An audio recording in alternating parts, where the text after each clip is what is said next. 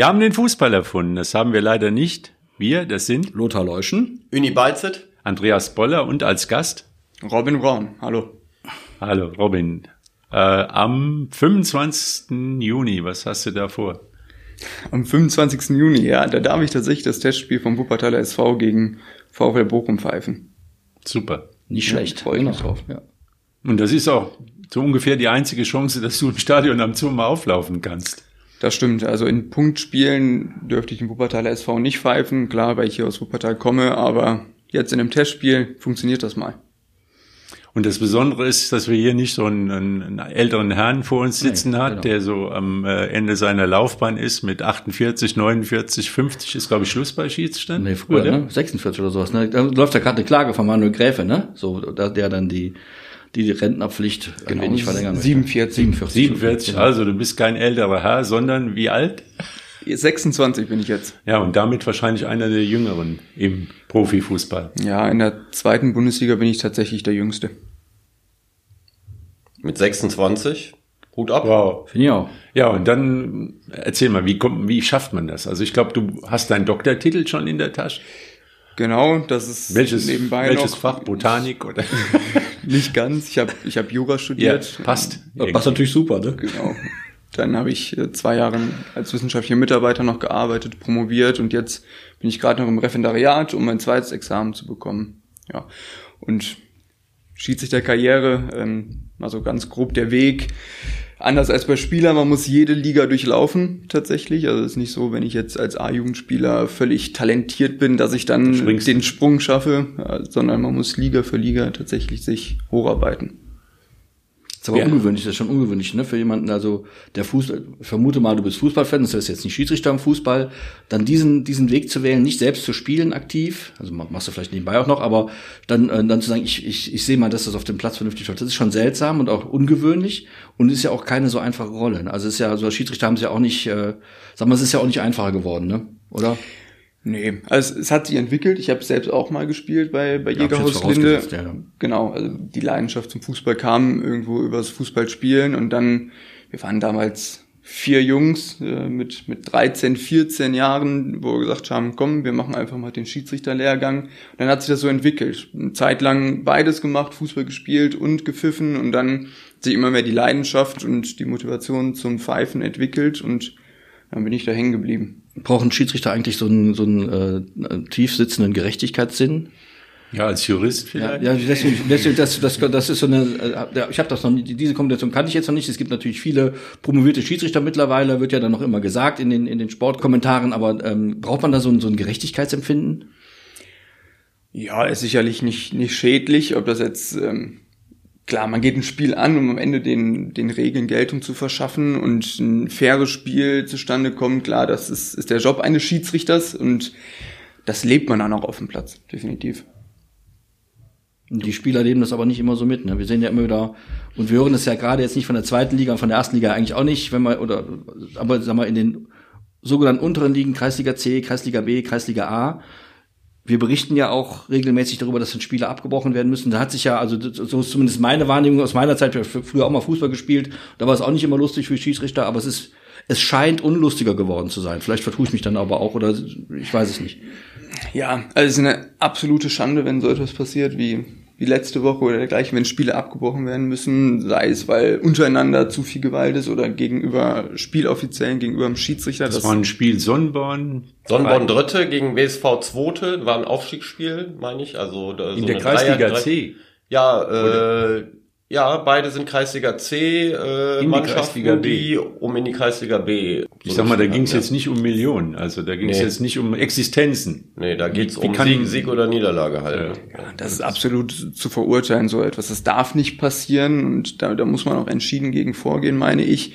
Ähm, ob das jetzt allgemein gesprochen so ist, weiß ich nicht. Ich, ich glaube schon, dass ein Großteil der Fußballspieler am Ende an einem fairen Spiel interessiert ist. Ähm, dass das Spiel im Vordergrund steht, dass man gewinnen will mit aller Emotionalität, mit aller Motivation, mit aller Leidenschaft, das ist auch völlig in Ordnung, das muss man ganz klar trennen, meine ich. Ähm, Wenn es dann aber in, in einen Bereich übergeht, wo es wirklich Aggressionen sind, sei es gegen Gegenspieler, gegen Schiedsrichter, dann ist eine, eine Grenze überschritten, was überhaupt nicht geht. Und das, das muss unterbunden werden. ist ja so, dass dann, ist ja so, dass gerade in den, äh, in den Amateurligen eine Grund, also das ist in den, in den Profiligen ist es so, weil die, weil die, weil die Spieler auch ja als Ich-AGs unterwegs sind. Das sind ja abhängig beschäftigte Leute. Das geht um Geld und um Beruf und so. Ähm, es ist dann aber grundsätzlich in den, in den Amateurligen ja erstmal so, so eine Hürde, die Hierarchie anzuerkennen. Da ist ein Schiedsrichter auf dem Platz und der am Ende bestimmt. Und das ist, das, ich, ich glaube, dass das zunehmend schwieriger wird für, für Leute, Hierarchien anzuerkennen, Regelwerke anzuerkennen, um den, um den 90 Minuten dann eben darauf zu vertrauen, dass der Unparteiische unparteiisch ist.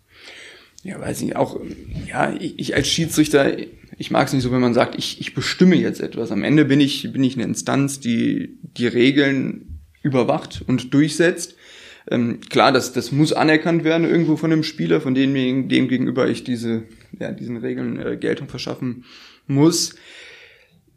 Ich finde aber die Hierarchie, ja, ist irgendwo gegeben im Zweifel, aber es muss auch im Miteinander sein. Ja. Also ich als Schiedsrichter finde es auch wichtig, den Spielern zu vermitteln, am Ende ziehen wir hier an einem Strang. Wir sind hier, um ein Fußballspiel, 90 Minuten Fußball zu spielen, nach den Regeln, die nun einmal gelten. Und ich bin jetzt dafür da, um das so ein bisschen zu überwachen und durchzusetzen. Aber das als Gegeneinander zu sehen, finde ich, finde ich komplett falsch. Am Ende spielen wir alle nach denselben Regeln so. und jeder, der an diesem Spiel teilnimmt, sagt auch, okay, ich erkenne diese Regeln an und erkenne es auch an, dass jemand da ist, der darauf achtet. Hast du Situationen erlebt in deiner Karriere, wo, die, wo Leute auf dich aggressiv zugegangen sind, tätlich geworden sind, ob irgendwie ausgerastet sind, Zuschauer auch?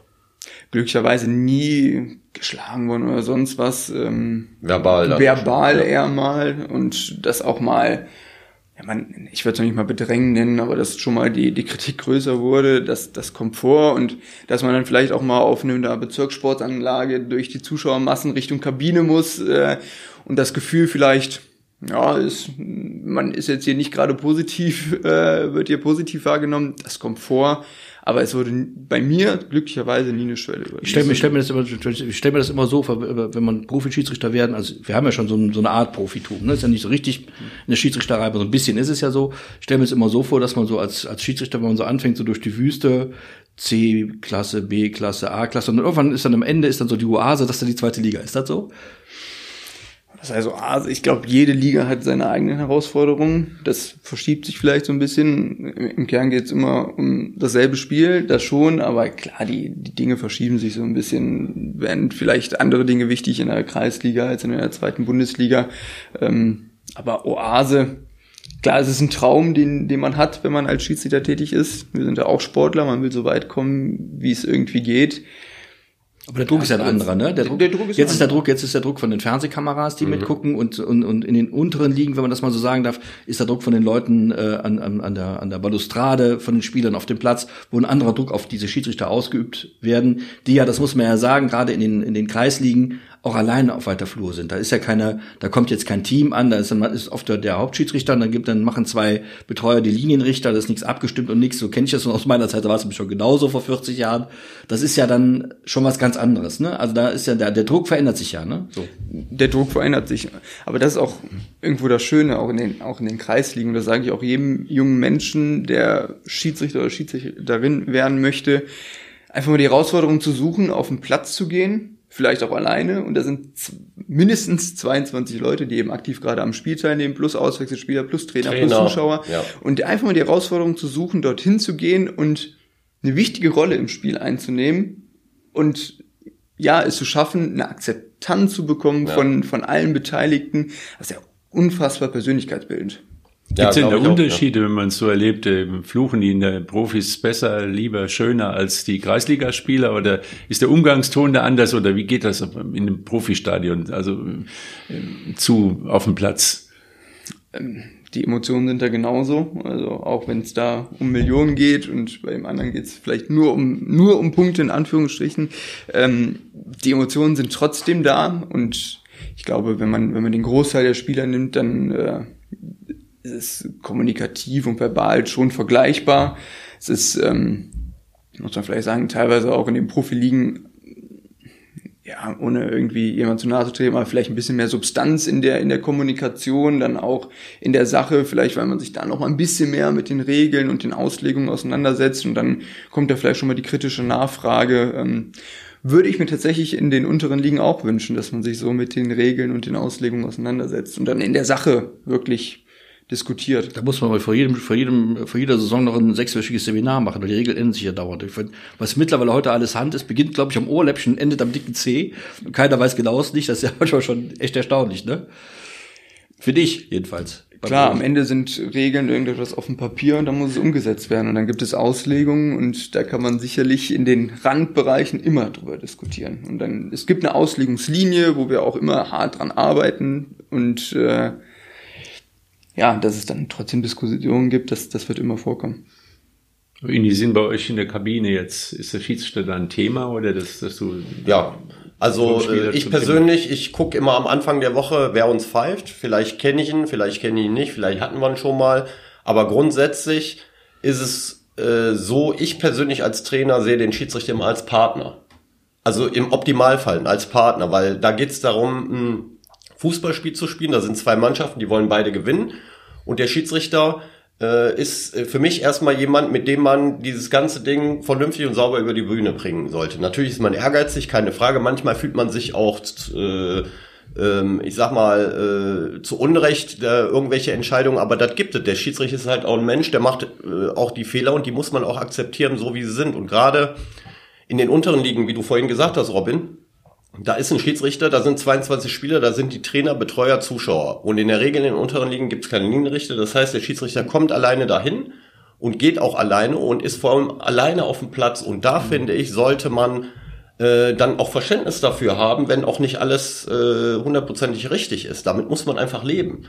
Und ähm, wenn wir im Training ein Trainingsspiel machen, dann mache ich persönlich den Schiedsrichter. Ich habe eine Pfeife und Pfeife und wenn die Schiedsrichter sich dann kurz, oder die, die Spieler, meine Spieler sich beschweren, dann sage ich, ja, Fehlentscheidung, ganz einfach, musst du mitleben. ja, so einfach ist es. Da hatten wir schon mal drüber gesprochen. Ja, ich glaube, Uwe Fuchs äh, war ja, da mal der, auch mal ein der, Thema. Ne? Der hat schon mal im Training dann halt absichtlich falsch gepfiffen, um Emotionen. Um Emotionen. Das mache ich auch manchmal und warte dann auf die Reaktion und wenn dann der Spieler irgendwas sagt, dann sage ich, ja, habe ich falsch anscheinend ja, gesehen, ja. aber das Spiel geht weiter, ganz einfach. Ja. Damit muss man einfach leben, muss man klarkommen. Ja, Fehlentscheidung, Robin, du hast zehn Zweitligaspiele gepfiffen. Korrekt. Äh, dann, ich glaube, etliche Drittligaspiele, dann am Wochenende äh, auch noch ein Aufstiegsspiel der A-Junioren zur Bundesliga, mhm. also auch ein kniffliges Ding ja, was ist, wenn mal was schief geht? Also ist, ist, äh, welche Spiele waren jetzt, sind dir jetzt von der Saison in Erinnerung geblieben, wo es wirklich heiß herzugegangen ist und wo es auch vielleicht mal knifflig wurde oder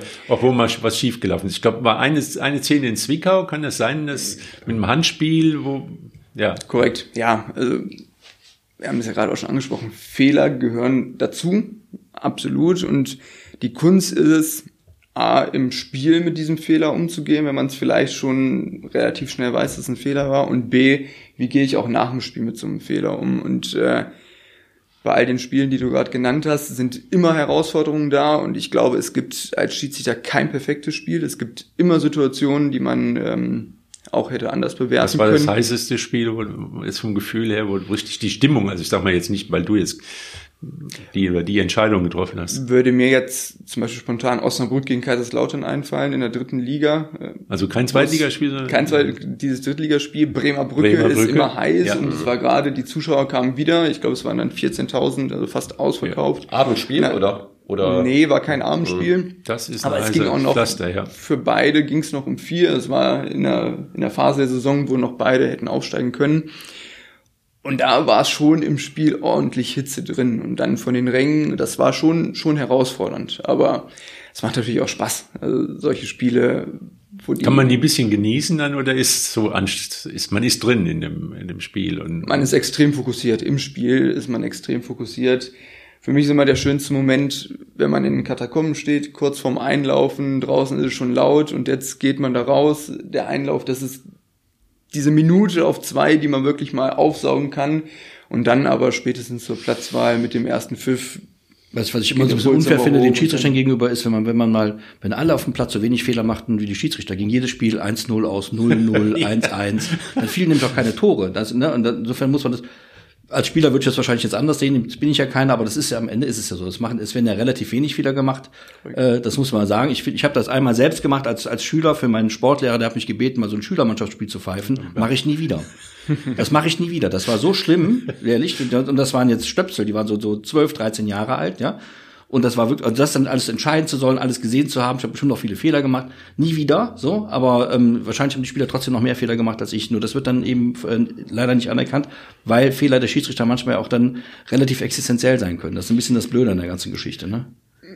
Ja, klar, also wenn, wenn ich in der 90. Minute beim Spielstand von 0-0 einen Elfmeter pfeife, dann wird ja, der Auswirkungen genau, haben. Genau, so Absolut, es, ja. das, das ist der Fall. Und also aber auch wenn, wenn ein Torwart in der 90. Minute einen Fehler ja, macht genau. und äh, kann auch spielentscheidend sein. Und dann ist die Resonanz auch irgendwo eine andere. Ähm, Fehler gehören dazu und ja, die Fehlerkultur könnte sich ein bisschen verändern, meine ich auch, dass man vielleicht ein bisschen mehr Verständnis für Fehler hat, äh, was dazugehört. Und man muss ja auch wissen, wir sind die, die sich am meisten darüber ärgern, wenn wir einen Fehler machen. Ist ja nicht so, als äh, würden wir das extra machen, sondern wir gehen mit uns dann hart ins Gericht und arbeiten diese Fehler auf, ärgern uns auch und schauen dann, wie kann ich im nächsten Spiel diesen Fehler vermeiden. Was, was geschieht eigentlich mit den Schiedsrichtern auf dem, es gibt ja einen Schiedsrichter, Obmann, da im DFB, Ober, ich weiß nicht, Ober, ich weiß, ja genau. Wo, wie ist das mit der Ausbildung? Gibt es da so psychologische Schulungen, gibt es da Führungskräfteseminare, wie komme ich so, wird da sowas gemacht oder ist man da auf sein Talent angewiesen, im Großen und Ganzen? Die Ausbildung äh, findet ja auf verschiedenen Ebenen statt, angefangen im Kreis mit den, mit den ganz jungen Schiedsrichtern, dann im Verband und dann am Ende auf DFB-Ebene und auf den unterschiedlichsten Ebenen gibt's natürlich super Ausbildung. Ähm, wir haben auch hier im Kreis immer wieder die Schulungen, wo auch mal Externe kommen und wir über diese Dinge reden, wo ich dann auch mal vor Ort bin und auch einfach meine Erfahrung von oben mal mitbringe. Dann im Verband, da haben wir auch schon Mentalcoaches gehabt. Also auf den verschiedensten Ebenen wird man da ausgebildet und auch klar unterstützt. Also man ist nicht auf sich alleine gestellt. Aber es geht auch um körperliche Fitness. Ganz gibt es da Tests, Cooper-Tests oder, oder was für Tests werden da? Wie, wie hoch wird die Latte gehängt? 5000 Meter in 15 Minuten oder was muss laufen? Nicht ganz. Also das, mittlerweile spiegelt der Test auch so ein bisschen unsere Belastung wieder. Also wir haben eine extreme Intervallbelastung mit ja. einem schnellen Tempolauf und dann mal 15 Sekunden ein bisschen runterfahren und so ist auch unsere Leistungsprüfung, die man jedes Jahr ablegen muss vor der neuen Saison aufgebaut. Ähm, ganz grob 75 Meter in einem schnellen Tempo, dann wieder 25 Meter gehen und das dann ja zehn Runden lang, ähm, also vier mal 75 Meter plus diese 25 Meter mal zehn Runden. Das ist so im Groben die Leistungsprüfung. Vorher noch ein, ein Sprinttest. Ähm, also die körperliche Fitness ist ein Punkt. Wie viel läufst du so im Spiel? Bei den Spielern wissen wir es ja mittlerweile, so um die zwölf. Was läuft ein Schiedsrichter? Ja, meine Range war jetzt in der in der zweiten Liga auch zwischen 10 und 12 Kilometer. Ja, das ist schon eine Leistung. Ja, muss man, genau, das war ja. so gar nicht im Blick, ne? Und das dann halt auch im, im maximalen Tempo oft. Genau, das wird ja ausgewertet, das sind wie viele Tempoläufe, wie viele Sprints. Also muss immer auf Ballhöhe sein. Ja. Ne? Bei, dem Konto, bei dem Konto ist doof, da muss man hinterher rennen. Und Was da ist so ungefähr deine 5000 Meter Zeit jetzt nur so ja, das, das, unter 20, ja. Das kann ich gar nicht ja. sagen, weil ich wie viel Mal du musst es trainieren? Ist, ist nicht so unsere ist, Belastung. Also ja. wir, wir sind keine, keine Ausdauersportler. Aber wie oft machst du Lauftraining in der Woche? Ich trainiere sechs Tage die Woche. Ja. Ja, das ist ja beim Fußball auch, was die Spieler angeht. Die trainieren ja auch nicht mehr wie früher, äh, ich sag mal, Waldläufer, Ausdauerbereich eine Stunde, sondern diese Intervalle sind's, die im Fußball halt ja. entscheidend sind. Und so ähnlich wird's beim Schiedsrichter ja, auch. Ja, du brauchst noch eine Grundausdauer, aber die, die, die brauchst du. Ich meine, ja, man sieht den Robin nicht, aber der ist topfit, das ist klar. Ist aber auch ein Vorteil von dir als junger, junger Schiedsrichter, die, die körperliche Fitness, weil ich sag mal, wenn man nicht hinterher hechelt im Spiel, dann hat man auch Kopf frei für für die Entscheidungen. Und ihr, ihr werdet auch ständig beobachtet und bepunktet und es gibt ja, Tabellen. Auf und Abstieg, ne? Geht das so, und, ne? und genau. wie sieht's aus? Wie, wie ist die Saison ausgefallen? Ich bin mit meiner ersten Zweitligasaison sehr, sehr zufrieden. Ähm, ist wirklich Darf's wiederkommen. viele Erfahrung. Darf wiederkommen zur, zur kommenden Saison. Super. Aber Glückwunsch. Ja, das ist, man kann auch wieder rausfliegen aus ja, genau. dem schönen Karussell. Dann. Ja, du hast es ja gerade angesprochen. Man wird in den Spielen beobachtet, man wird gecoacht, man äh, bekommt am Ende, Ende Punkte. Es ist sehr, sehr ausdifferenziert in den verschiedenen Bereichen. Also da reden wir nicht darüber, laufen äh, gut oder nicht gut, sondern da wird geguckt, wie ist das Stellungsspiel, ähm, wie ist die Sprintausdauer. Also es ist schon sehr, sehr differenziert. Auch in der, in der Zweikampfbewertung schaut man, sind vielleicht noch ein paar Schwächen bei Oberkörpervergehen oder sind besondere Stärken bei Fußvergehen. Also sehr, sehr ausdifferenziert und das wird auch sehr intensiv aufgearbeitet. Ähm, in der Regel ist es so, dass man dann nochmal zwei, drei Tage nach dem Spiel mit dem Coach sich zusammensetzt, auch nochmal in die Videoanalyse geht, schaut, wenn vielleicht mal Ungenauigkeiten waren, wie kann ich die verbessern, ähm, wie kann ich mich da, ja, wie kann ich mich insgesamt als Schiedsrichter Jetzt werden der Schiedsrichter mittlerweile, ich eben noch sagen darf, jetzt werden der Schiedsrichter mittlerweile ja ein bisschen bezahlt, ich betone ein bisschen, das ist gar nicht so sehr viel. Die Diskrepanz im Profifußball der zweiten Liga geht's wahrscheinlich sogar noch, aber in der ersten Liga der Schiedsrichter, der glaube ich für so ein Spiel, weiß gar nicht mehr, dreieinhalbtausend kriegt, weiß ich nicht mehr genau, vielleicht zu den Spielern, die äh, in, in einer Woche das, das ist zehnfache verdienen oder so, ähm, spielt das eine Rolle oder ist das mit dem ist das völlig ausgeblendet? Spielt für mich keine Rolle. Ähm, es ist so, also ich habe auch nicht das Schiedsrichter-Sein angefangen, weil ich dachte, ich komme mal nach oben und kann da ein bisschen Geld mit verdienen. Also irgendwo die Leidenschaft. Klar, es wird dann immer es nimmt immer mehr Zeit in Anspruch. Ja, es sind, es sind Kosten, es ist Zeit, man muss sich, man muss sein Leben darauf einstellen. Ne? Man kann jetzt nicht mit einer Bierwampe beim Platz rollen, das geht halt nicht in einem Spiel. Da muss man, also, du trainierst jeden Tag, das ist ja auch Zeit, vielleicht zwei Stunden, zweieinhalb, was weiß ich. Das muss man ja alles mal in, so, und, und das ist ja im Grunde bei den Spielern ähnlich, die vier, fünf Mal die Woche trainieren, oft nur 90 Minuten, ist gar nicht so schlimm und, und dafür auch viel Geld verdienen. Also da muss man, könnte man sich vorstellen, dass man da ab und zu mal so sich auch hinterfragt, warum ich mache den ganzen Käse für Butterbrot und die sahnen hier ab. Ganz so ist es ja nicht. Äh, klar ist eine Diskrepanz da, aber ähm, also ich, ich will mich da jetzt überhaupt nicht, nicht beklagen. Das ist schon völlig okay so. Ob die Diskrepanz zu groß ist oder nicht, das, ähm, ja, das hinterfrage ich nicht zu sehr. Das, das ist, wie es ist.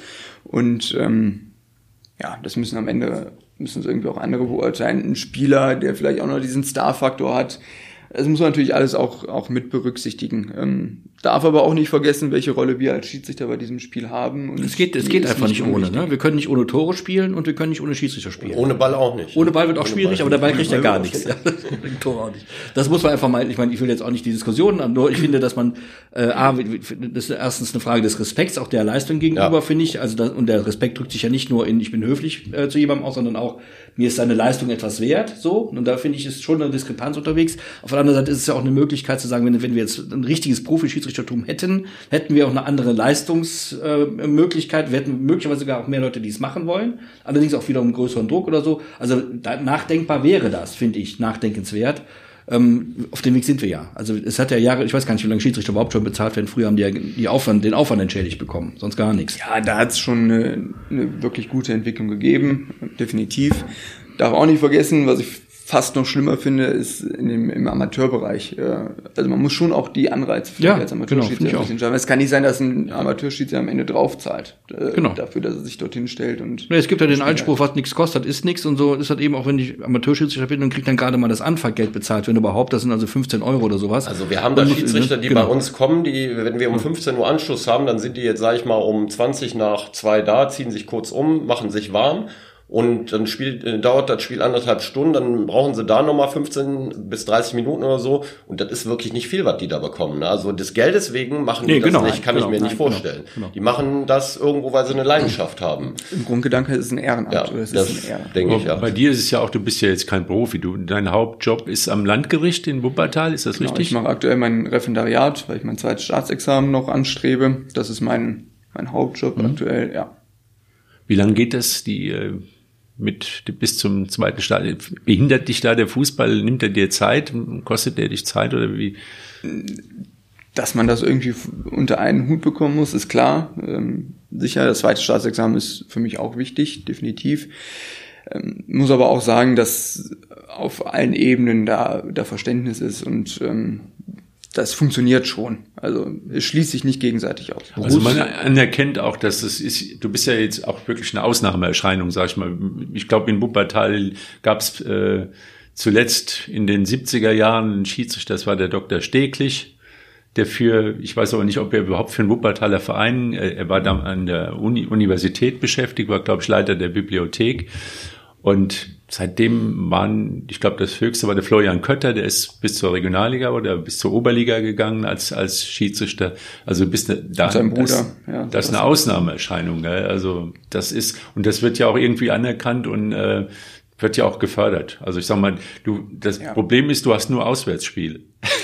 Also bei den Wuppertal wird's wird's nichts werden. Wenn ich nicht mal ein Testspiel hier beim Wuppertal SV Ja, habe ja, ich nur Auswärtsspiele, das stimmt.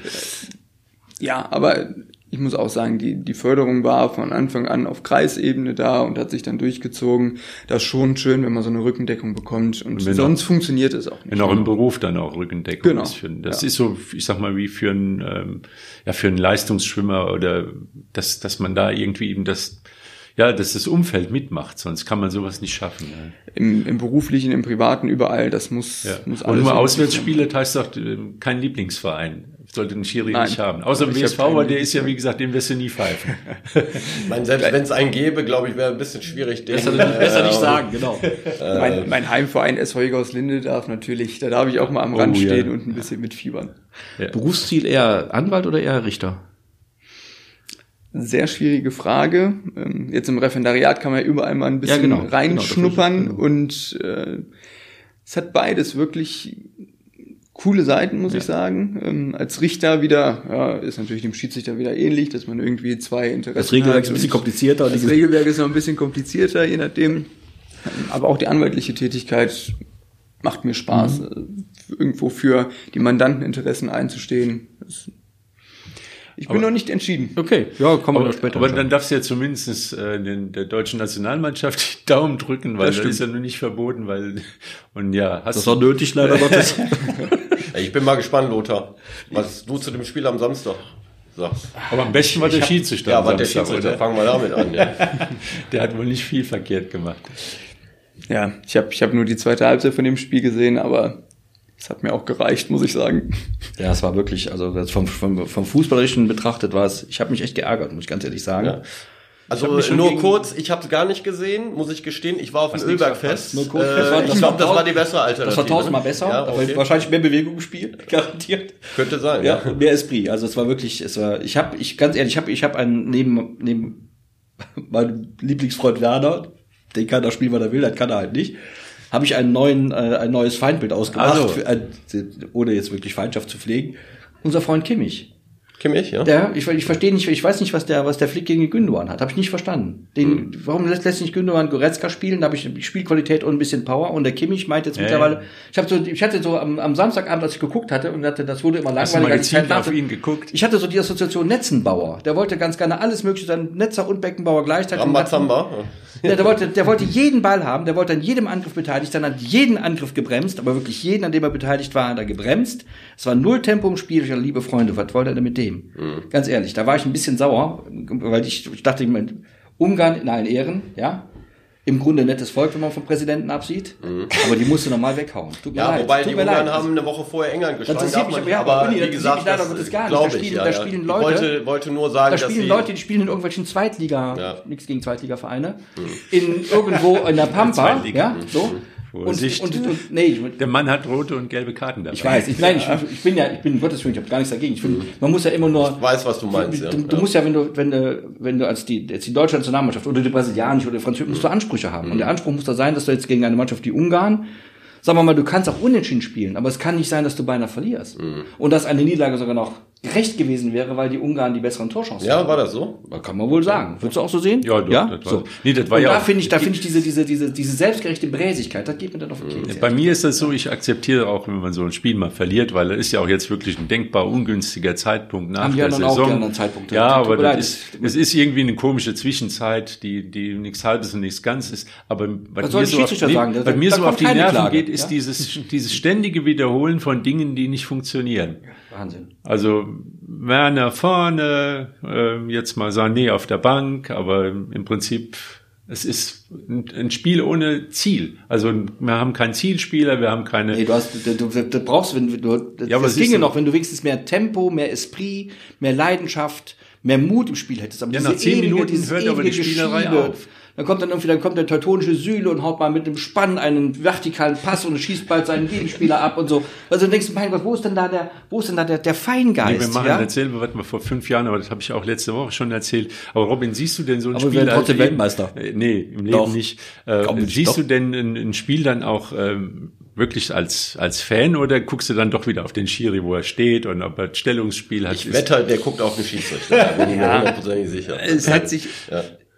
extrem gewandelt, wie man so ein Fußballspiel schaut. Es ist ähm, ja schon fast analytisch, würde ich sagen. Ja. Es ist, man beschäftigt sich eben sehr viel mit Fußball und mit der Schiedsrichtermaterie und schaut natürlich. Aber hast du das Spiel äh. Deutschland-Italien, das Hinspiel gesehen? Jetzt morgen ist ja schon das Rückspiel. Also in Italien, in Bologna Mit letzte dem, Woche, ne? Ja, mit der angeschossenen Hand. Also ein, ein, deutscher Spieler wird angeschossen, äh, dann wird irgendwie, ist kein Hand, weil es äh, wollte es ja gar nicht, hat nichts Böses gewollt, Kimmich macht das Tor. Also ich als ohne jetzt alle Regeln wieder hundertprozentig zu können, sage einfach, das war ein ganz klares Handspiel zum Vorteil der deutschen Mannschaft, also kann das Tor nicht zählen. Und es zählt Aber es, war, aber es war, es war, wie gesagt, es war unser Freund Timo Werner, der macht nichts absichtlich. Ja, deswegen, wahrscheinlich, und er wahrscheinlich aber der Toast. Aber wie ist denn spontan so dein, was denkst du denn, wenn du das jetzt im Fernsehen siehst, äh, Hand oder kein Hand? Man trifft natürlich für sich eine Entscheidung. Ja. Das, Und das was hast du für eine Entscheidung Und es sind getroffen? auch es ist ja auch, wenn, wenn kurz darauf ein Tor fällt, ist die Diskussion natürlich immer noch mal größer. Wir waren ja auch mal, es gibt ja diese neue, diese Regel mit der Unmittelbarkeit äh, zur Torerzielung, ein Handspiel unmittelbar vor einer Torerzielung. Und da war man erstmal ein bisschen ja, er hat das ein bisschen weiter gefasst, hat gesagt, ja, auch wenn dann der Ball äh, von der Hand zum Mitspieler kommt und dann ins Tor geht, dann können wir das eigentlich nicht, so nicht gelten lassen, unabhängig davon, ob das Handspiel absichtlich Ja. ist oder nicht. Davon ist man jetzt weggegangen, hat nur gesagt, es muss wirklich auch der Spieler sein, der am Ende das Tor erzielt, wenn der den Ball an die Hand bekommt, unabhängig davon, ob es Absicht ist und dann das Tor erzielt unmittelbar, dann kann Also du hättest ein Tor zählen. gegeben. Ja. Und beim Pokalendspiel war ja ähnlich. Spieler wird angeschossen, Ball fällt Spieler vor die Füße, der schießt ihn rein. Also es ist eben diese Unmittelbarkeit. Ähm, Oder zwei Fragen. Erstmal ist dieses Handspiel als solches absichtlich, dann brauchen wir uns um Unmittelbarkeit keine Gedanken machen. Dann ist es nun mal ein Handspiel und muss ab abgepfiffen werden. Aber wenn es kein absichtliches Handspiel ist, was wir also im Mittelfeld einfach laufen lassen würden, müssen wir es halt rausnehmen, wenn dieser Spieler dann unmittelbar darauf ein Tor erzielt. Ja. Ja, Es ist, es ist, es ist, es ist nicht, also, Gerecht es ist, es ist immer, es ist, also, es ist der Versuch, die Dinge gerechter zu machen. Und mein Eindruck ist, es macht die Dinge komplizierter und man kann es nicht mehr nachvollziehen. Früher war nicht alles besser, deutlich nicht. Aber früher war es einfach. Ähm, pff, angeschossen war halt kein Hand, weil nicht absichtlich und dann war das Thema erledigt. Und heute ist dann die, also dann war es die Körperfläche, dann ist jetzt, was, was geschieht mit dem, vor dem letzten Kontakt. Also ist das ein Handkontakt, dann macht der Selbstspieler ein Tor oder auch nicht. Und ist angeschossen, nicht angeschossen. Also man kann, man blickt ja gar nicht mehr durch und das, da, da tut mir die Schiedsrichter schon fast leid, ehrlich gesagt, weil man da in, in, Ja, der Schiedsrichter in- muss, kann in, halt nur in, die Milli, Dinge, in ja, Millisekunden ja. zehn verschiedene Aspekte abwägen und dann, ja, gut, es gibt ja zum Glück noch den Videoassistenten in irgendwelchen Kölner Kellern. Langsam, langsam. Robin, du hast ja so eine schöne Uhr an. Ist, zeigt dir auch an, wenn der Ball hinter der Linie war, diese Uhr. diese Uhr, die ich jetzt hier gerade umhabe, nicht. Aber in der, in der ersten Bundesliga gibt's die ähm, Torlinien. Torlinientechnik. Das ist, das ist super, da bekommt man sofort ein Signal auf die Uhr. Auf dem Ohr bekommt man auch nochmal angesagt, dass es ein Tor ist. Das ist ganz easy, das funktioniert gut. Gibt's in der zweiten Liga nicht. Aber da gibt's mittlerweile auch Kameras, die genau auf der Torlinienhöhe sind, also dass man über einen äh, Videoschiedsrichter theoretisch auch nochmal überprüfen lassen kann, ob der Ball mit vollem Umfang Oh, das ist- hinter aber der Linie das ist Und ja- da Thema Ball mit vollem Umfang hinter der Linie, das kann man auch diskutieren und äh, da kann man schöne Spiele mit Perspektiven machen, denn nur wenn man grün zwischen Ball und Linie sieht, heißt es noch nicht, dass der Ball mit Nee, komplettem stimmt. Umfang über der Linie ist. Der Ball ist immer rund. Ja, wobei, was ich da nicht verstehe, da macht, da macht man es den Schiedsrichter auch total schwer. In der ersten Liga hat man die Torlinientechnik, in der zweiten hat man es nicht, in der dritten hat man nicht mal einen Videoassistenten, glaube ich. Das ist natürlich auch wirklich, entweder Darf macht man es richtig oder gar nicht. Also das ist auch wirklich blöde, glaube ich. Man darf Ich aber gehe mal ohne davon- genaue Zahlen zu wissen, darf man, glaube ich, auch nicht den finanziellen Das Faktor kostet viel Geld, das ist mir schon klar. Aber es geht im Fußball ja auch um viel Geld. Aber ich gehe mal davon aus, dass so technische Hilfsmittel, der Lothar ist strikt gegen die Absolut. VR, aber Absolut. dass ein Schiedsrichter da dankbar ist, dass er diese Sachen im Rücken hat. Oder? Ich habe es ja eben schon mal erwähnt, wir wollen keine Fehler machen und wir sind natürlich dankbar, dass wenn wir mal aus welchen Gründen auch immer einen Fehler gemacht haben, weil wir muss uns ja gerade nur mal jemand äh, durch die Linse laufen, dann kann ich den Zweikampf nicht richtig sehen und komme zu einer Fehleinschätzung. Ja, aber, Dass aber, wir aber auch dann da, wenn ich das eben sagen darf, aber da, aber da, aber da an der Stelle glaube ich, dass, die, dass die Schiedsrichter ihre Position selbst schwächen. Wir wollen keine Fehler machen, besagt ja, wir, wir, wir wollen am liebsten Fehler gar nicht zulassen. Wir müssen aber doch eingestehen, dass wir alle, die wir un unterwegs sind auf dem Platz, neben dem Platz, wir machen auch Fehler, wir sind fehlerbehaftet und es kann passieren, dass sowas geschieht und ein Schiedsrichter muss auch Fehler machen dürfen, sonst, sonst kann er den Job gar nicht machen. Du, du gehst ja nicht auf den Platz und sagst, ich, wenn ich heute einen Fehler mache, dann wende ich mal den Freitod, das wäre Wahnsinn. Also insofern bin ich deswegen, ich bin deswegen gegen diese Technik, weil wir einfach mit damit leben müssen, dass Fußball ein fehlerbehaftetes Spiel ist. Und das gilt für jeden. Und wenn es keine Fehler mehr gibt, gibt's auch fast keine Tore mehr und dann guckt auch keiner mehr hin. Also ich was das Thema angeht, bin ich ganz klar auch bei Lothar. Nicht, weil das für die Schiedsrichter nicht äh, wirklich eine Hilfe ist, dass es diese Technik gibt. Da bin ich absolut das auch so. äh, deiner ja. Meinung. Das ist eine Hilfe, aber es nimmt dem Spiel an sich sehr viel weg. Unter anderem Emotionen. Natürlich, du als Schiedsrichter hast eine andere Perspektive. Du bist froh, wenn du diese Hilfe hast. Aber ähm, es kann aber auch sein, dass diese Technik dem Schiedsrichter so ein bisschen auch die Hochheit auf dem Platz nimmt. Und das ist auch zum Nachteil meiner Meinung nach dieser Geschichte man kann das Rad natürlich nicht mehr zurückdrehen, das ist schwierig, weil man ist jetzt soweit. Und ich sehe es natürlich aus Trainer- oder Spielersicht, die Emotionen werden auch diesem Spiel so ein bisschen weggenommen. Und deswegen bin ich auch gegen diese Geschichte. Ich habe eine Statistik gesehen, ich weiß auch nicht, ob es so richtig ist. Dann hast du bei zehn Spielen, war kein einziges Mal der VAR im Einsatz. Bei zehn Zweitligaspielen. Das heißt, das ist eine Sache, die ist ein Backup, das ist als Reserve gedacht und wenn der Schiri alles sieht und wenn alles gut läuft, dann braucht man das nicht. Und genau das ist ja der Punkt. Also ich finde die Diskussion extrem spannend. Ich finde auch die Grundeinstellung wirklich gut, dass wir, dass Fehler auch erlaubt sein müssen, dass Fehler nun mal zum Sport dazugehören. Und, und auch mit dem Punkt Emotionalität, dass das die Emotionalität nehmen könnte. Ähm, ich glaube, da ist der Gesamteindruck so von einzelnen Situationen ein bisschen überlagert. Es gibt nun mal Situationen, da dauert so eine Überprüfung auch mal zwei Minuten und dann merken es die Leute und dann kommt so ein ja, so, so ein Loch im Spiel auf, wo alle warten, was passiert jetzt, aber man ja. darf auch nicht vergessen, wie viele Situationen wirklich einfach nur im Hintergrund laufen, in wie viele Situationen der Videoschiedsrichter gar nicht nach außen tritt, sondern nur ähm, im Stillen, sage ich mal, eine Überprüfung stattfindet. Ja, man darf aber auch nicht vergessen, man darf ja. aber auch nicht vergessen, was, was das mit den Schiedsrichtern so anstellt, ja, mit den, mit den Zuschauern so anstellt. Ich kann mich entsinnen, ich bin ja, wie gesagt, ich gebe das zu Gladbacher, da ist der Kölner Keller. ähm, ich war beim Spiel gegen Eintracht Frankfurt da. Gladbach lag irgendwie zurück, hat dann, äh, hat dann äh, noch am Ende noch einen Siegtreffer gemacht. Das Stadion jubelte, lag sich weinend in den Armen, ja. ja? ja, ja. Und 90 Sekunden später hat, fest, hat jemand festgestellt, dass das im, in der Dekade davor irgendwann mal kurz nach dem Krieg hat es einen Foul gegeben im Mittelfeld. Da zählt das Spiel, da zählt das Tor nicht. Dann ist die ganze Stimmung erstmal grundsätzlich erstmal ein bisschen im Eimer und dann geht das los. Ne, dann kippt sie um und, und, und richtet sich dann wieder gegen den Schiedsrichter, der dafür gar nichts konnte. Der hat, der hat nur dem, Regel, dem Regelwerk gefolgt. So. Und ich finde, dass da auch, sagen wir mal, das Kind mit ein bisschen mit dem Bade ausgestattet ja. wird. Ja, das und ich würde das auch sagen, wenn Klapper verloren hätte. Also Klapper hat verloren das Spiel, aber ich hätte, wenn es jetzt ein Spiel, ein, ein Tor gegen Klapper, würde ich dasselbe sagen, weil es einfach, ich finde, da da richtig die Emotionalität gehört dazu und eben auch die Erlaubnis, dass man Dinge mal nicht sieht ja, ja, wie gesagt, die Grundeinstellung Einstellung finde ich gut und richtig. Vielleicht gibt's auch, vielleicht gibt's auch irgendwo die zwei Wahrheiten. Es gibt die die Wahrheit, wenn man im, im Stadion ist und 90 Minuten mitfiebert und einfach will, dass man jetzt die Emotionen rauslässt, und reinlaufen Perspektiven lässt. einfach. Und dann gibt's vielleicht ja. allein schon die nächste Perspektive, dass man vorm Fernseher sitzt, wo dann vielleicht schon in der Zeitlupe diese Situation ja. gezeigt wird ja. und die ersten schon sagen, boah, das ist aber ein klares Foul, da müssen wir, das Tor darf nicht zählen. und dann kommt vielleicht noch die dritte Perspektive, die dann in der laufenden Woche kommt, wo man dann nochmal detaillierter über die Situation spricht. Ich glaube, das sind auch die verschiedenen Perspektiven, ganz klar. Auch die verschiedenen Perspektiven der, der Fans und und Zuschauer. Wo bin ich gerade? Was will ich gerade hier für einen Unterhaltungsfaktor auch einfach ja, haben? Ja. Stimmt. Habe ich noch eine Statistik gesehen und da kommt man ja auch darauf für die Außenwahrnehmung. Im Kicker wird auch ab, ab Zweitliga wird auch der Schiri bewählt, kriegt auch eine, mhm. eine Note. Und du hast vom Kicker immer, ich sag mal, einen guten Notenschnitt bekommen, gell?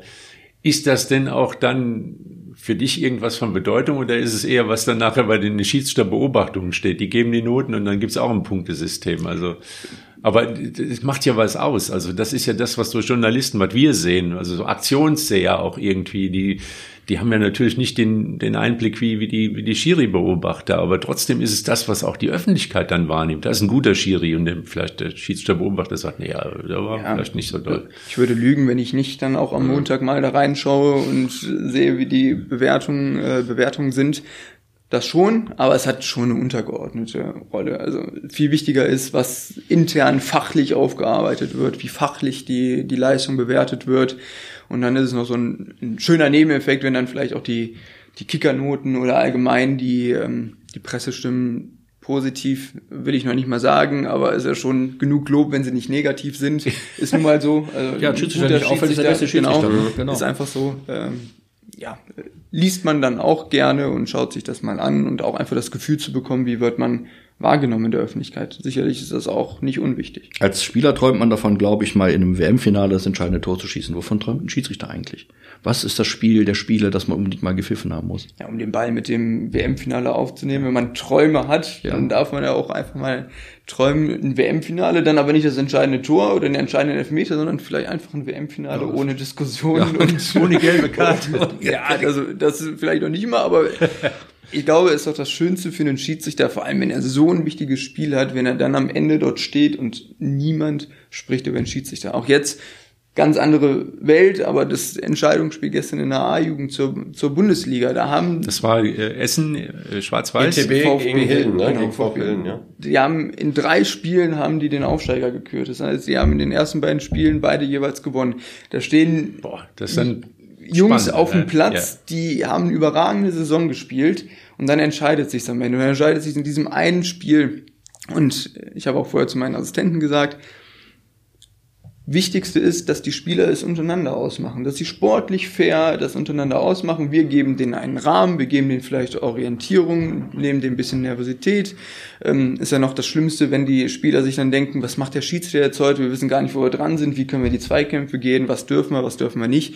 Wenn man da eine Orientierung gibt und in diesem Rahmen die Spieler, das Spiel geht am Ende 4-3 aus, es war, Wahnsinn, war ein ne? Spektakel. Ja. Also einfach 4-3 gewonnen. Genau, ja, einfach untereinander sportlich ja. zu einem Ergebnis kommen, sich am Ende dann auch noch, was ich super fand, von der unterlegenen Mannschaft, sich die Hand geben und sagen, das Quäntchen mehr Glück vielleicht auf der Seite, so will man es doch haben. Ja, und so da will ich nicht, sein, dass, dass der Schiedsrichter am Ende Zündlein an der Waage ist. Ja. ja, waren auch wieder jetzt die Entscheidungen sind gefallen halt.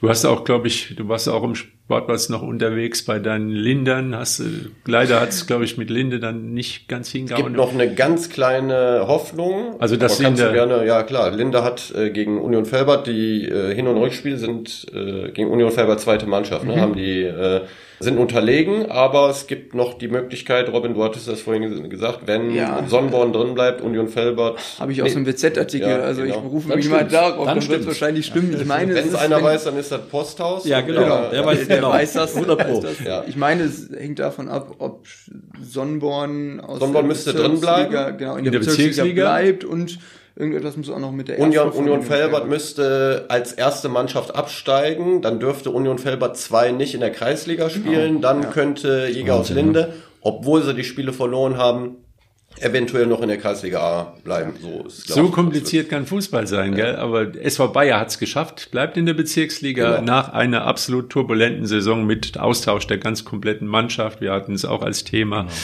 Dann äh, Vorwinkel hat auch nochmal einen Deckel drauf gemacht am Wochenende. Noch ja, die waren ja schon gesichert, schon aber haben dann gesichert. ihr letztes Heimspiel 5-2, 5-2 meine ich, genau, gegen Wülfrath gewonnen. Mhm. Ja. Und die Kronenberger waren letzte Woche schon am rettenden ja. Ufer zum Glück, denn haben in Krei nochmal ein bisschen was auf die Mütze bekommen, aber was auch nicht ganz unerwartet war für Krei, ging es nochmal um die letzten Punkte, um den Klassenhalt in der Oberliga. Kronenberg war durch, hat 5-1 verloren 5-1 in Krei verloren, aber wie gesagt, äh, für Kronberg ging es um nichts mehr. Ja, und ich glaube, so eine Niederlage kann man verschmerzen. War gut, dass es kein Abstiegsendspiel war. Das hätte gewaltig ja. schief gehen können. Und es läuft jetzt auch darauf hinaus in der Kreisliga, dass wir nächstes Jahr wieder eine große Staffel haben. 20. 20 ja. Vereinen was so ungefähr halb Wuppertal dann versammelt. Ja, und wir sind dabei, unseren Kader auf 50 Spieler zu vergrößern, weil die brauchen wir. Andreas hat Zeit. Andreas hätte Zeit. Der Andreas, ich brauche nur einen für die linke, für die linke Seite. Ja, das, ja, ja. das ist Andreas Voll aber wie gemalt. Ja, ja, klar. Also ich brauche einen Schienenspieler, der die komplette linke Seite ja, ja, ich so früher sagen, so Andreas. Ne? Äh, ich bin im Aufbautraining. ja, sehr gut. und wie sieht's aus, äh, Robin? Äh, ab und zu geht's auch mal wieder runter für den Schiri, mal, ich sag mal, an die Basis wieder das ist, gehört dazu, dass man also, ich sag mal, ein Topspiel in der Oberliga wäre auch noch möglich für dich jetzt oder, oder eher weniger oder Regionalliga bist du pfeifen vielleicht nächstes Jahr. Genau, es ist, ist auch immer ein bisschen der, der zeitliche Faktor, klar. Ja. Ähm, aber wenn das passt, so wie jetzt gestern, dann sehr gerne auch so etwas oder wenn es im Kreis mal ein Freundschaftsspiel ist, also wenn, wenn die Zeit da ist und die Kapazitäten vorhanden sind, dann auch gerne auch ein Oberligaspiel, Niederrhein-Pokalspiele, das ist das äh, die ganze Palette. Vielleicht bist dann doch hier in der, in der Umgebung mal ja. zu sehen auf dem Platz. Mit Sicherheit. Eine Frage ist noch ganz wichtig. Der, das Handwerkszeug des Schiris, also eine rote und eine gelbe Karte hat jeder, aber eine Pfeife, Hast du da was Spezielles? Äh, gibt ja so italienische Pfeifen, die besonders irgendwie Trillern, Trillern. Ja, das sind, äh, die sind schon laut. Das ist nicht mehr diese typische Trillerpfeife, wo eine, wo eine Kugel drin ist. Aber es ist so eine, ähm, schon relativ stille, laute. Gibt es da so ein Fabrikat, was man bevorzugt, wie äh Ferrari? Ferrari. also, ich weiß nicht, ob das die Marke ist, aber Fox 40 schimpft sich die. Also ich, ohne jetzt Werbung machen zu wollen oder sonst was, ja. auf jeden Fall ist es das. Aber hört sich gefährlich an, Fox 40. Ja. Du, du, kennst ja die Geschichten. Das ist jetzt schon der zweite Schiri verklagt worden. Ich kenne die Geschichten. Ähm, wie, wie? Jetzt bin ich natürlich aus zwei Perspektiven auch noch. Äh, also kurz erklären, kurz erklären, Schiri pfeift und der Spieler steht mit dem Ohr einen halben Meter davon entfernt und einer hat wohl wirklich tatsächlich einen Tinnitus äh, erlitten dadurch. Also mhm. und der sagt, der Schiri hätte mal aufpassen können. Also ist das wirklich ein Thema, dass man guckt, bevor man da reinpfeift, äh, steht da einer in, in der Umgebung? Ich sag mal so, im, im Eifer des Gefechts, dann, da kann ich nicht, äh, wenn ich jetzt einen Elfmeter pfeifen muss, noch gucken, steht einer links neben ja, mir. Genau, Aber, ja gar nicht. Also wenn ich jetzt zum Beispiel in eine Rudebildung reinrenne und dann extra mal jemand ins Ohr pfeife, das soll es natürlich nicht sein. Aber der übliche, ich nenne es mal den Ordnungspfiff, der nun mal zum Fußballspiel dazugehört, ich glaube, den äh, das tut auch nicht wirklich weh im Ohr. Der Ordnungspfiffi geht der Tüt, Tüt. Ordnungspfiff meine ich jetzt, wenn ich nur mal das Spiel ja, ja. unterbrechen muss, äh, weil, weil irgendetwas passiert ist. Aber hören die, also ich sag mal, die Stadien werden ja immer lauter. Hören die Spieler wirklich, äh, ich sag mal, die 30, 40 Meter von dir entfernt sind, hört man das noch? Also die Zuschauer hören das ja nicht mehr. Also kommt man noch durch mit der, mit der Five? Doch. Also auf dem Feld wirkt das schon, kommt das schon durch. Es wird aber immer lauter irgendwie vom Gefühl her. Das Hängt immer vom Stadion ab. Ja, wenn, wenn du in München bist, da kannst du, da kannst du einen 50-Euro-Schein also die, hören. Die ja? ganz lauten Stadien, die kommen hoffentlich beim Robin noch. Genau. Auch zweite Liga, dritte Liga ist bestimmt auch laut, kommt drauf an, wo man ist, ne? Definitiv. Aber in, München, wir, in München ist es nicht laut. Gladbach können sagen, den kennen wir. Den kennen wir. Genau. St. Pauli, HSV, also ist schon einige, Nürnberg, ja. Da sind schon ein paar ganz heiße Pflaster Absolut. dabei. Darmstadt hat ein neues Stadion gebaut. Da ist, ja. ist laut. Äh, wird schon einiges los sein. Kaiserslautern. Gibt es eigentlich so was wie ein Vorbild als Schiedsrichter? Gibt es da irgendwie von, von dem man sagt, der war so oder ist so? Tatsächlich so, nicht ein Vorbild, ähm, weil das würde irgendwie so ein bisschen auch mit sich bringen, dass ich versuche, jemanden zu kopieren. Zu kopieren. Ja, das würde völlig in die Hose gehen. Ich habe als junger Schiedsrichter immer damit angefangen. Ich habe mir viele Spiele angeguckt, ich habe mir viele Schiedsrichter angeguckt und habe immer geguckt, was passt vielleicht zu mir, was ich jetzt gerade gut fand. Da hat irgendein Schiedsrichter eine Situation gut gelöst und dann überlege ich, passt das vielleicht zu mir? Kann ich das so auch machen? Probiere es dann vielleicht auch einfach mal aus, muss mich dann auch hinterfragen, ja, passt das denn wirklich zu mir oder ist das jetzt irgendwie ja, nicht so passend? Denn das Wichtigste bei einem Schiedsrichter ist, genau, man muss authentisch bleiben. Ja. Nur so kommt man bei den Spielern ja. und bei den Verantwortlichen an und nur so kann man auch eine Akzeptanz bekommen. Finde ich auch. Also wenn man das nicht ist, dann ist das ganz schnell durchschaubar und dann äh, wird schwierig, glaube ich. Ja, und das muss man, glaube ich, vor allem auch jungen Schiedsrichtern zugestehen. Kommt ja oft auch dieser Vorwurf, ein junger Schiedsrichter sei arrogant, ganz junge Schiedsrichter auch. Man muss, darf auch nicht vergessen, dass da vielleicht auch ein bisschen Unsicherheit Unsicher, bei ist genau. und auch vielleicht, dass sich ein junger Schiedsrichter finden muss. Was bin ich für ein Typ? Was bin ich für ein Typ? Ja, auf man verändert Platz? sich auch im Laufe des Lebens, ne? Das ist ja, machen wir alle durch. Und dass ein 14-Jähriger mit Fehlern vielleicht auch nicht so gut umgehen kann oder mit Kritik umgehen kann, das ist doch auch ganz Man muss hier praktisch so eine Autoritätsperson dann darstellen. Also man ist es vielleicht vom Alter her noch, noch nicht, nicht jetzt in deinem Alter, aber vielleicht als 16-, 17-Jähriger und die Spieler, die ja selbst auch große Schauspieler sind, die erkennen natürlich auch, wenn der, wenn der Gegenüber ein großer Schauspieler ist. Und dann wird es schwieriger. Genau, das ist es. Es ist, ist ein schmaler Grad und am Anfang auch wirklich nicht leicht für einen Spieler. Also von daher Erfahrung und äh, jedes Jahr zählt dann auch und du bist ja. noch sehr jung und kannst dann noch unheimlich viel in jungen Jahren Erfahrung sammeln. Das ist natürlich auch wichtig. Das ist natürlich ein Vorteil, den ich jetzt habe, dass wenn man es relativ früh in diese Bereiche schafft, dass man auf sehr hohem Niveau mit einer sehr guten Coaching sich weiterentwickeln kann und seine Erfahrungen sammeln kann. Ja. Ja, und dann freuen wir uns, dich auch in Aktion zu sehen. Genau. Wünschen dir ein, ein gutes Spiel am 25. Juni. Sollte jetzt jeder hingehen, um mal den Gegen den VfL Bochum genau. ist auch ein tolles Spiel. Absolut. Das war im, im, letzten Jahr war ein Pokal, DFB-Pokal, mhm. erste Hauptrunde, war ein super Spiel mit Verlängerung und mit auch WSV auch den Gegner wirklich den VfL Absolut auf Augenhöhe, auf Augenhöhe ja, gespielt total. hat. Und ich denke auch, es wird auch ein, ein, gutes Vorbereitungsspiel, obwohl es jetzt früh ist in der, in der Vorbereitungszeit, mhm. aber Bochum hat auch gezeigt, dass sie in die Bundesliga gehören, tolle Spieler haben, äh, eine tolle Mannschaft haben. Können wir uns drauf freuen und dann noch ein, ein Schiri, den wir alle kennen. Es können die Wuppertaler mal ein bisschen gucken kommen, was wir für, für einen hochklassigen Schiri haben. Ja, wir freuen uns und bleiben hören uns wieder nächste Woche dann ja. mit Nations League äh, Abgesang. Vielleicht ja, aber Sie wollen ja, nicht so negativ sehen. Der Abstieg ist auch noch möglich, Leute. Man kann es ganz negativ Dann wird's, dann wird's nee, besser, ne? Ich glaube, nee, da wird alles am Ende noch gut, aber die Art und Weise ist, gefällt halt nicht. Werden wir dann sehen. Robin Braun, vielen Dank. Ich danke. So. Herzlichen Dank für die Einladung. Bis dann. Ciao. Tschö.